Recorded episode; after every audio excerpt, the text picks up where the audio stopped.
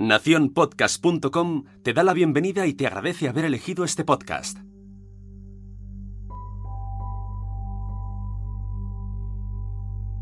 Hola, ¿cómo estás?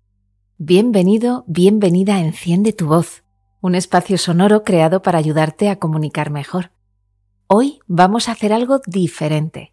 Quiero compartir contigo un audio de un programa que he empezado a dirigir para Radio Mairena en Sevilla.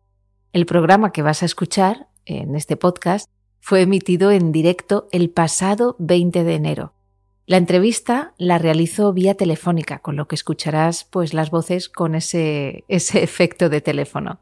Mi intención es ir acercándote estos audios ya que creo que las entrevistas que he preparado a grandes profesionales van a aportarte un extra de valor en tu manera de comunicar profesional y personal.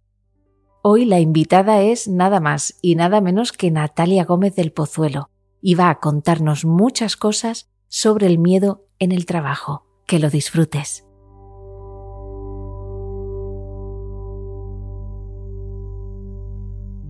Natalia Gómez del Pozuelo, buenos días.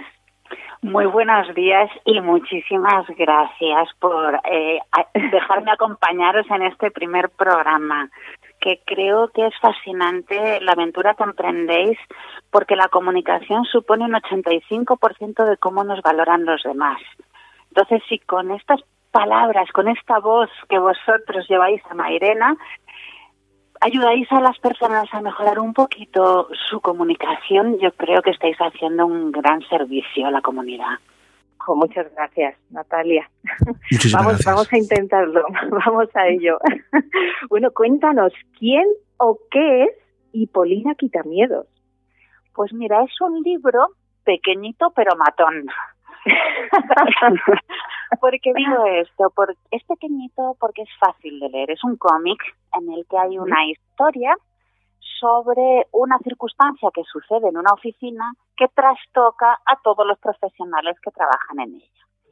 Entonces, en la parte de arriba del, del libro está el cómic con la historia y en la parte de abajo está un pequeño ensayo en el que se explica científicamente lo que le sucede a los personajes arriba.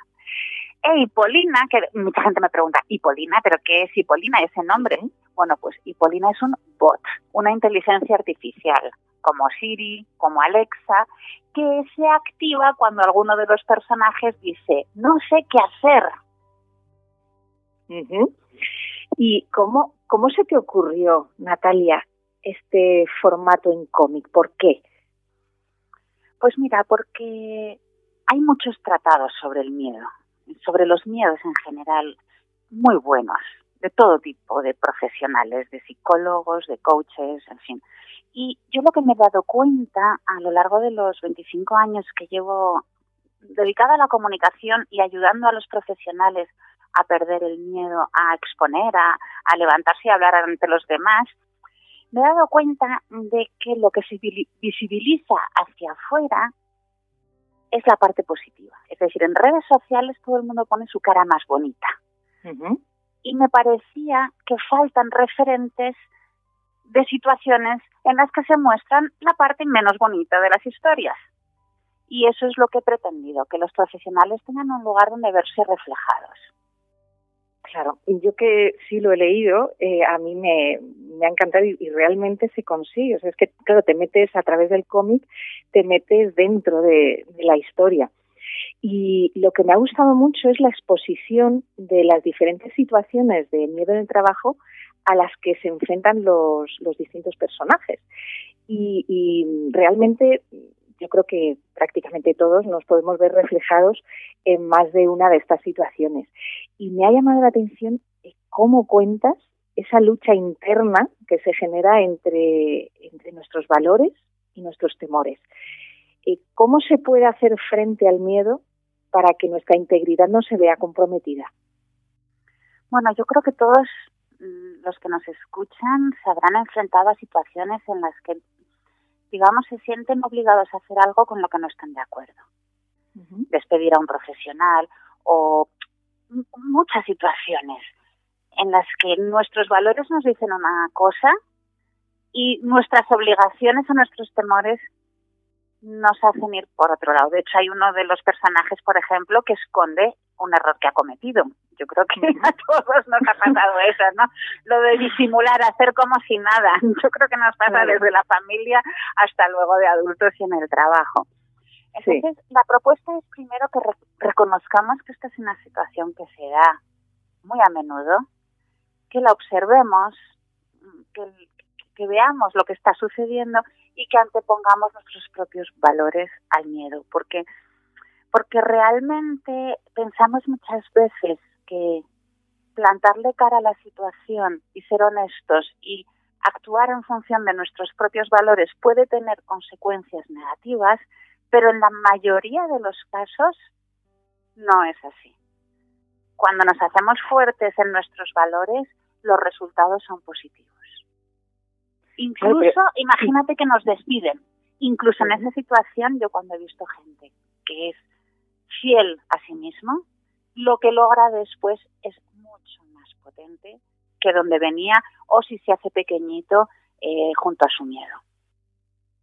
Claro, pero no siempre es, es fácil porque eh, digamos que hay situaciones que, claro, te estás jugando tanto que, que realmente es muy complicado el, el hacer frente a, ese miedo, ¿no? Y, poner tus valores por delante, porque dices, bueno, hay una barrera ahí muy muy grande muchas veces, ¿no? Cuando tienes mucho que perder.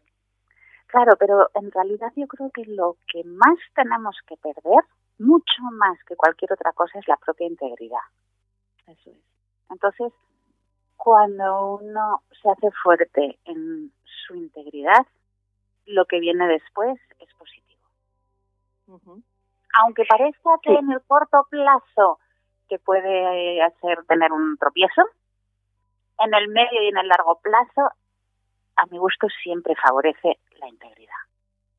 Totalmente, porque luego pesa mucho. sí, pesa mucho y además es que eh, eh, lo de no hay mal que por bien no venga. Normalmente las consecuencias de la integridad son positivas. Y Natalia, ¿cómo impacta el miedo a la hora de comunicarnos? Pues es, fíjate, lo que más impacto tiene.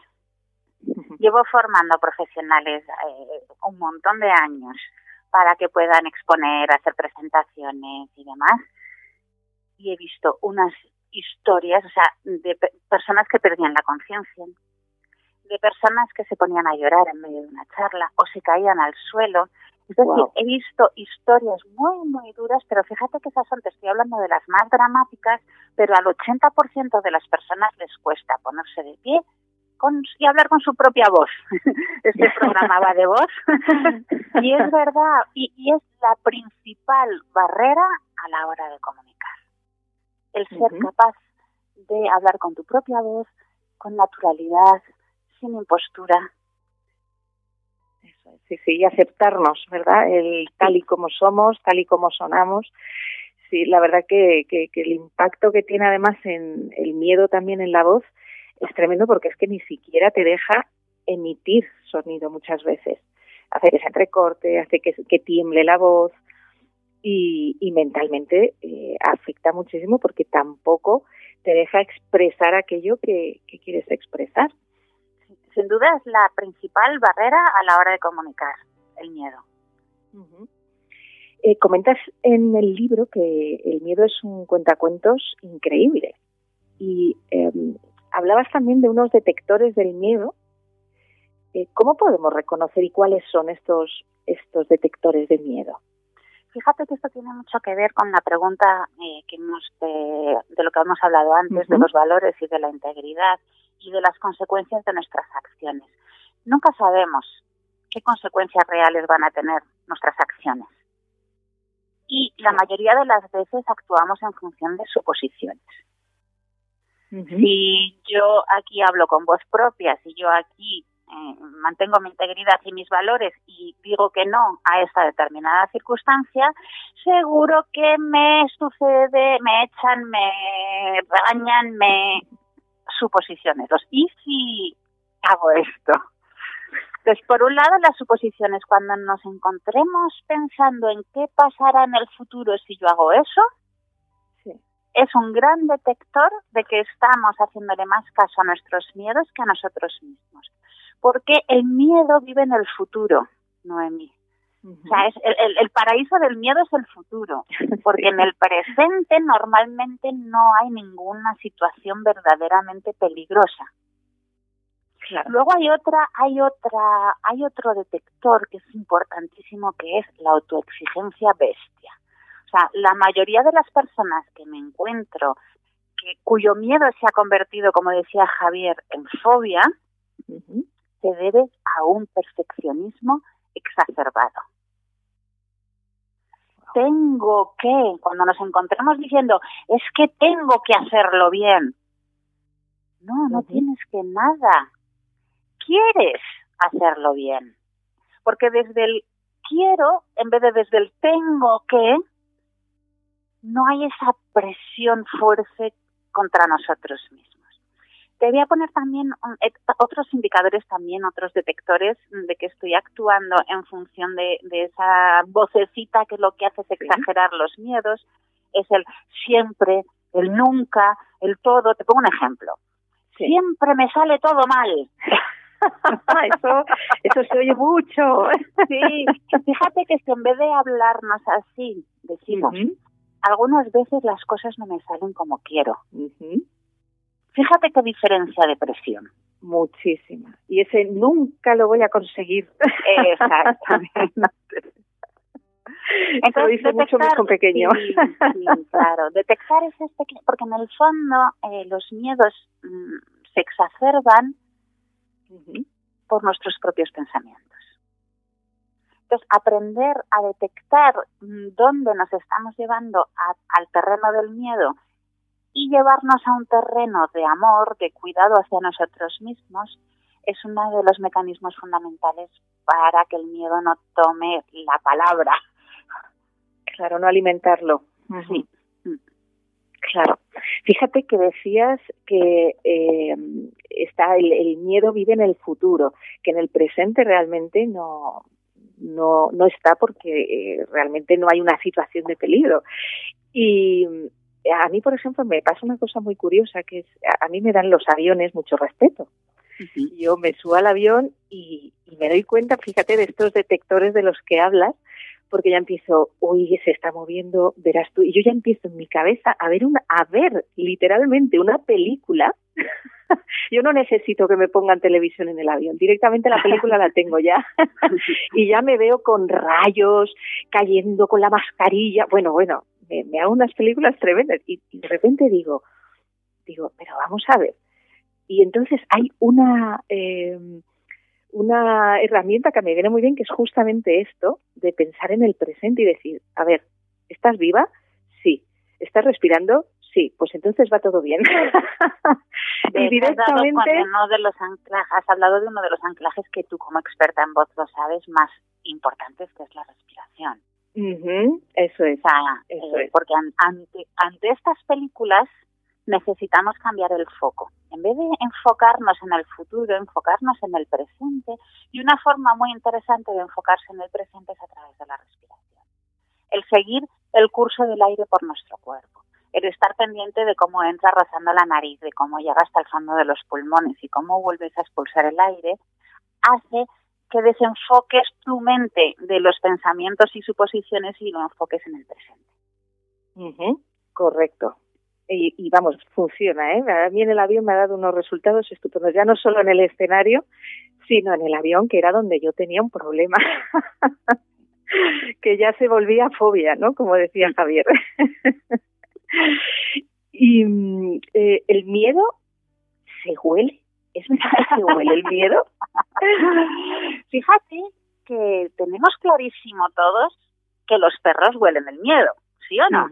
Sí, sí, sí, además se dice mucho. Se dice mucho. Bueno, pues las personas exactamente igual, porque como, como bien ha dicho Javier también, el miedo es pura química. Es decir, nuestro organismo nos, eh, nos hace que haya un torrente de hormonas que se desplazan por el organismo, como la adrenalina o el cortisol, cuando estamos en una situación de estrés o de, o, de, peligro potencial, como bien lo ha nombrado Javier.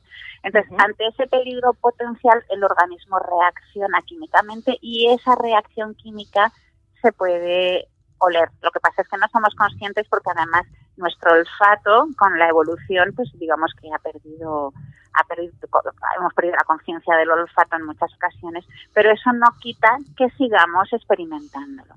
De hecho, si te fijas, las alteraciones de ánimo tienen un efecto colectivo. Y por eso en realidad se producen los ataques de pánico masivos. Entonces, nuestro estado de ánimo contagia a los demás. Si vivimos en un entorno, ya sea en casa o en la oficina, en un entorno de miedo, eso es contagioso. Lo mismo que si vivimos en un entorno de amor o en un entorno de alegría. Las emociones se contagian. sí. Así es, menos mal que, en el avión consigo la calma. Puedes poner a todo el mundo en estado de pánico. sí, no, meto a todo el avión, vamos. y sí, eh, también comentas eh, que la confianza se puede entrenar. ¿Cómo se puede entrenar la confianza? Pues mira, la confianza es un músculo. Y ¿Cómo se, cómo se entrenan los músculos? O sea, ¿cómo llega Nadal a jugar al tenis como Nadal?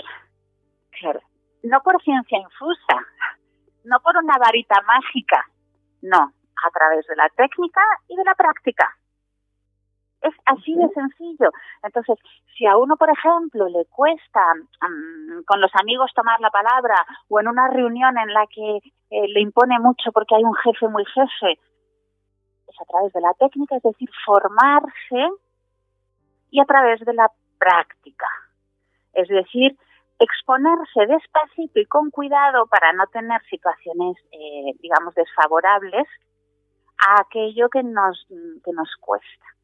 Y luego fíjate que hay un, hay un vídeo interesantísimo en, los TED Talks eh, que es de Amy Cuddy, que recomiendo a todos los que nos oyen que lo vean. Ella dice, fake it until you make it. ¿Qué quiere decir?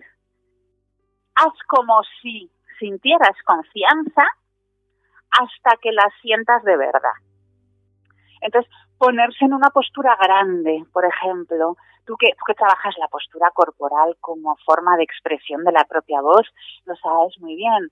El estar en una postura erguida, el empoderarte del espacio, el no quedarte así pequeñito en un rincón de la sala, sino abrirte, moverte, levantarte, tomar agua, eh, eh, eh, con tu cuerpo ocupar el espacio, todo eso son técnicas fantásticas para entrenar la confianza.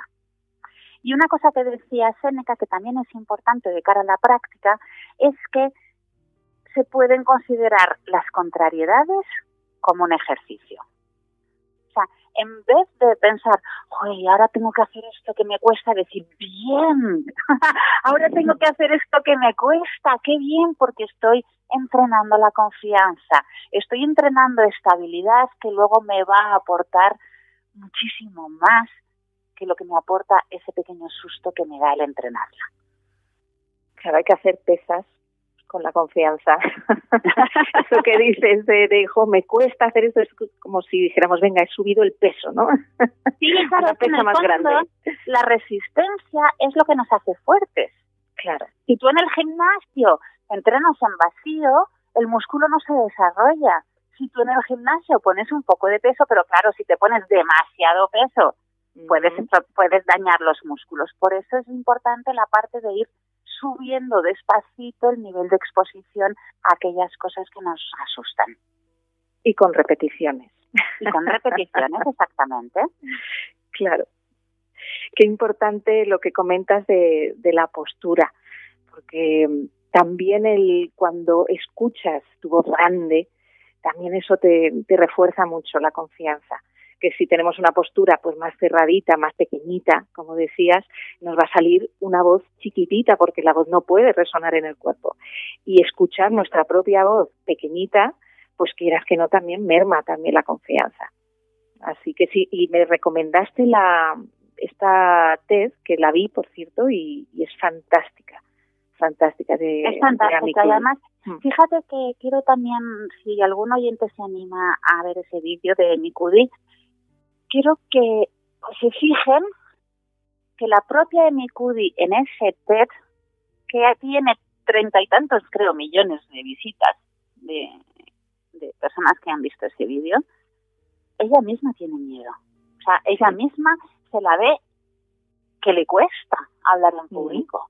Y de alguna manera se le entrecorta por momentos la voz y se bueno, yo por lo menos como experta y probablemente tú también, has notado que, está, digamos, en una situación que le resulta incómoda. Y en cambio es una charla con un poder de comunicación tan grande es decir, lo que quiero también transmitir aquí a los oyentes es que no dejen de transmitir su propia voz por el miedo, porque el miedo te puede acompañar y no pasa nada. Si lo que vas a decir es de valor para la persona que lo está escuchando. Totalmente. El otro día, fíjate, eh, mi hija, que tiene 11 años, mi hija Luna, me dice, mamá, voy a dar una charla en el colegio de física cuántica. Hola. Que la, sí, sí, así digo, hija, nena. o sea, mm, vale. no podías hablar de otra cosa más así. No, exactamente. No, no, no, le ha dado por la física cuántica y, y fue que, que, o sea, no tenía que hacerla. Ella fue una propuesta por ella misma porque le apetecía, porque siente pasión por la física cuántica y quiere compartirlo con sus compañeros. Y el día del, de la exposición, me dice, ay mamá, estoy muy nerviosa, es que, es que tengo mucho miedo y mucha vergüenza. Al fin y al cabo, la, la vergüenza es de la familia del miedo. Y justamente le dije, hija, digo, no veas a la vergüenza y al miedo como un enemigo, sino como compañeros. Digo, ellos van a estar ahí y es, eh, vas a tener que hacer la exposición con ellos, pero no intentes luchar con ellos, porque al fin y al cabo van a ser tus compañeros. Cuando volvió, eh, me dijo, me ha salido fenomenal. Dice, y sí, tuve mucha vergüenza y mucho miedo. Dice, pero me salió genial. Es que como ha dicho además Javier, los miedos eh, te ayudan a abordar las cosas con éxito. ¿Por qué? Porque te ayudan también a prepararte mejor, a entrenar, a mm, preparar la voz, y eso es positivo, es decir, los podemos tomar como, como enemigos o los podemos tomar como aliados. De hecho, cuando uno va a exponer ese pequeño chute de adrenalina, supongo que te pasará a ti también cuando subes al escenario, o cuando le vas a pedir en matrimonio a tu pareja, o cuando lo que sea. en cualquier situación de la vida, la adrenalina puede jugar a nuestro favor porque nos eso es un chute de energía también y el acometer cualquier cosa con esa energía y con esa fuerza ayuda también a, que sea grande la voz. Yo había veces que eh, a lo mejor ensayando me costaba dar una nota, una nota más aguda, más alta, más potente, y sin embargo cuando estaba frente al público, ya encima del escenario, de repente es como que te sale la energía, no sabes de dónde, y efectivamente, claro, es de, toda esa adrenalina, y, me costaba, vamos, no es que no, no me costaba, directamente hacía la nota y salía como un trueno, ¿no? Y dices, ¿por qué en los ensayos? Yo en, aquel entonces decía, ¿por qué en el ensayo no me cuesta y luego cuando voy al escenario, eh, o sea, al revés, de cuando en, el ensayo me cuesta tanto y luego mm, sale solo, ¿no? Es como si por arte de magia. y, por arte es que ese miedo, exacto, por arte de química, justo. Es, es ese chute que, que hablas, ¿no? De adrenalina que, que, claro, la musculatura funciona de otra manera.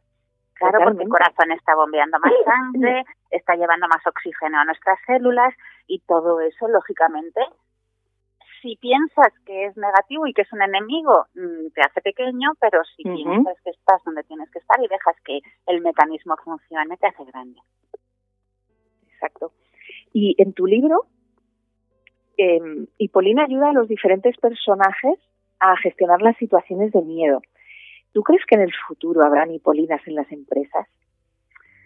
Pues fíjate, Noemi, yo creo que Hipolina lo que ha intentado digamos, eh, eh, visualizar con Hipolina es el conocimiento universal. Es decir, ahora cuando decimos mm, no sé qué hacer, ¿qué hacemos? ¿Nos vamos a Google? claro, ¿cómo hago esto? ¿Sí o no? Entonces, realmente tenemos a una ventana de distancia todo el conocimiento humano. Y los, digamos que la evolución, yo creo, de la inteligencia artificial tiene que ver con eso, con que la tecnología ordene y facilite el acceso a todo ese conocimiento para que los seres humanos podamos tomar decisiones mejor basadas. Entonces, de alguna manera sí, o sea, la respuesta es sí, va a haber hipolinas en forma de inteligencia artificial. De hecho, ya las hay. Yo me encuentro, fíjate, cada vez más preguntándole a Google, Google, ¿qué temperatura hace? Y me dice Google, en Madrid hace 16 grados. Bueno, hoy no, ¿eh? Hoy hace un frío que pena. Sí. pero, pero sí, la respuesta es que cada vez vamos a interactuar más con las máquinas y van a formar parte de nuestro paisaje cotidiano. Eh, decías que le dices a Google, que le preguntas por la temperatura. Google, ¿qué temperatura hace? Yo os voy a decir una cosa que le tenéis que preguntar a Google, por favor. Decirle Google, o OK Google, ¿no? OK Google, cántate algo. Ya veréis qué risa. Ahí os lo dejo. Bueno, pues mira, eh, hablando de hablando de Hipolina, si uno le pregunta a Siri, Siri, no sé qué hacer, que es cuando se activa Hipolina, Siri dice, no tengo suficientes datos para responder a esta pregunta. Así que si las personas no saben qué hacer en el trabajo, se acuden a Hipolina, no a Siri. Exactamente. ¿Nos podrías compartir alguna anécdota que te haya pasado a ti o a algún cliente sobre el miedo en el trabajo? Pues mira, eh, siguiendo con el tema, como estamos en un programa de comunicación, eh, fijaos que en mis principios yo ahora me dedico a ayudar a las personas a perder el miedo y a hablar con soltura y confianza y a hacer grandes presentaciones. Bueno, pues en mis inicios yo estaba trabajando en Colombia y tenía que ir por los pueblecitos, estábamos instalando centrales telefónicas y tenía que ir por los pueblecitos contándole a la población y a las fuerzas vivas que íbamos a instalar los teléfonos para calcular bien la demanda. Entonces iba con el nuestra sociedad Telecom, la telefónica de allí, y íbamos de pueblito en pueblito. Y me tocaba hablar, por ejemplo, en medio de una plaza del pueblo sobre una caja de fruta boca abajo y un megáfono, o en la bolera, o en la discoteca, o en la iglesia, que no sabes cómo impone. Y realmente cada vez tuve que hacer 200 presentaciones de ese tipo en los 200 pueblitos en los que íbamos a, a instalar las centrales telefónicas y me temblaba la voz. Yo sentía que me temblaba un montón la voz, porque mm, mm, tú lo sabes que el temblor lo percibe en muchísima mayor medida el que habla y los que escuchan en muchísimas veces ni se dan cuenta. Pues esos comienzos que para mí fueron, o sea, fue, un martirio y decía, otra vez estoy con este tonto temblor, eh, qué, horror. Y luego me doy cuenta, como dice Will Smith, que las mejores cosas de la vida están al otro lado de tu miedo máximo. O sea, el ahora, después de tanto tiempo haberme dedicado a ayudar a otros a superar ese miedo y a estar en contacto con historias increíbles de superación, sea, de personas que no eran capaces de tomar la palabra en una reunión y que ahora son los portavoces de su empresa, para mí ha significado una satisfacción tremenda. Entonces, por eso hago hincapié también y, en lo que ha dicho al principio Javier, que el miedo puede ser un excelente aliado, porque además ser valiente no es ausencia de miedo, sino mantenerte en la acción a pesar del miedo o junto al miedo pues nos quedamos con eso, que el miedo puede ser un excelente aliado.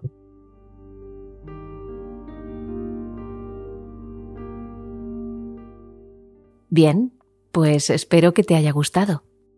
Escríbeme, por favor, un comentario diciéndome si quieres que siga compartiendo esta serie de audios, además de los capítulos habituales de Enciende tu voz, porque me interesa muchísimo tu opinión, ya que al fin y al cabo este podcast es para ti.